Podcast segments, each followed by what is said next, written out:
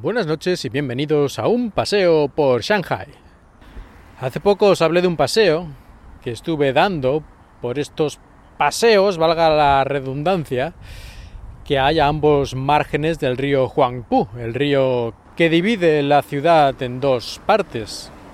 A lo largo de este paseo, de esta caminata más bien, porque duró varias horas, encontré bastantes cosas interesantes, pero una que me llamó especialmente la atención, porque es la primera vez que había visto algo así, o bueno, por lo menos, digamos, en un ambiente normal, en las calles, porque en realidad había visto algo parecido ya hace un año en la feria de tecnología CES, que este año he visitado por segunda vez y tenéis el podcast en el que hablo sobre cosas que encontré por allí en mi otro podcast, en Cuatro Ventanas, estaréis preguntándoos qué es eso que encontré el otro día en el paseo y que había visto anteriormente en este CES. Pues se trata de una máquina de vending.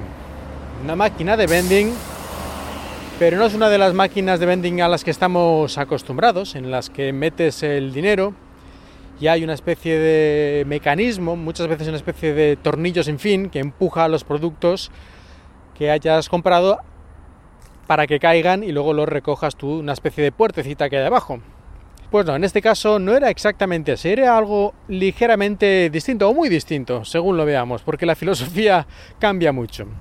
Aunque el resultado final sea el mismo, que obtenemos el producto que queremos. Así que, ¿cuál es esta diferencia? Bueno, Primero vamos por lo más básico, que es que esta máquina de vending, que en este caso tenía bebidas, pero podría ser cualquier cosa, no aceptaba dinero, o por lo menos no dinero en efectivo, sino solo aceptaba dinero móvil, dinero de WeChat en este caso, ni siquiera aceptaba Alipay, si no recuerdo mal, sino que solo aceptaba una de las dos principales plataformas de pago móvil que hay en China. Que tampoco importa mucho porque yo creo que todo el mundo tiene las dos, porque tampoco te cuesta nada y por si acaso tienes las dos. Pero bueno, la clave es que no aceptaba pago con dinero. Si no tienes móvil, olvídate de beber algo en estas máquinas. Y además eran las únicas en todo el paseo, por lo menos el trozo que yo recorrí, encontré a lo mejor tres de estas máquinas, cada kilómetro o kilómetro y pico había una, y solo había de esta marca utilizando este sistema. Yo no sé esto hasta qué punto debería permitirse, pero seguramente vamos a ir hacia ahí. Dentro de unos años lo raro será que haya una máquina que acepte esas extrañas piezas de metal dignas de hombres de las cavernas que se meten por un agujerito allí o una especie de papeles extraños con caras pintadas que hay que meter por una ranurita. Sigo pensando que no sé, que esto obliga a que incluso un niño tenga que tener móvil si quiere sobrevivir al final, pero bueno, creo que no hay más remedio. Pero lo realmente novedoso, porque esto hasta cierto punto es algo ya bastante habitual, o por lo menos que acepten pago móvil es muy normal, que solo acepten pago móvil no lo es tanto, pero no, no es esto lo raro. Lo raro es que esta máquina no era de estas que empujan con un tornillo sin fin, como he dicho antes, si cae el producto y lo coges en la ventana abajo, una especie de puertecita, sino que aquí era como un armario normal, digamos, un armario de estos refrigerador, me refiero que podías abrir y tomar directamente con tu mano cualquier cosa que hubiera dentro, como si fuera la nevera de tu casa, más o menos. Y depende de lo que te lleves, te lo cobran. ¿Esto cómo funciona? Bueno, pues es muy sencillo. Cada uno de los productos, en este caso cada una de las botellas o de las latas, lleva pegada en la parte de abajo una etiqueta de radiofrecuencia que permite que la máquina detecte qué es lo que hay dentro por lo tanto, cuando sacas algo, ¿qué es lo que te has llevado? Este tipo de etiquetas se utilizan en muchos lugares, como en supermercados, en tiendas de ropa y otros lugares, para saber el stock que tienes y muchas otras cosas, pero yo por lo menos es la primera vez que lo veo, digamos, en un uso que sea directamente con el público, y más en un sitio que digamos no hay vigilancia. Es una máquina que no tiene ningún encargado cerca ni mucho menos. Tiene ciertas medidas de seguridad. Para poder abrir la puerta sí que tiene un bloqueo electrónico y hasta que no te has hecho una cuenta de usuario a través del WeChat y, supuestamente saben tu identidad, pues no se abre la puerta. Si se abre la puerta y luego arramblas con todo, por ejemplo, y te vas corriendo, pues en principio ya te lo cobrarán.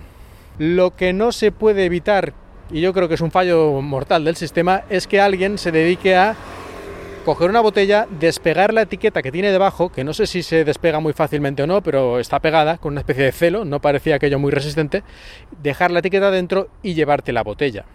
Y si esto funciona como parece que debería funcionar, en muchos países esta máquina no duraba ni 20 minutos sin ser desvalijada y dejar dentro una montañita de etiquetas de radiofrecuencia. A lo mejor esto tiene futuro aquí, no lo sé.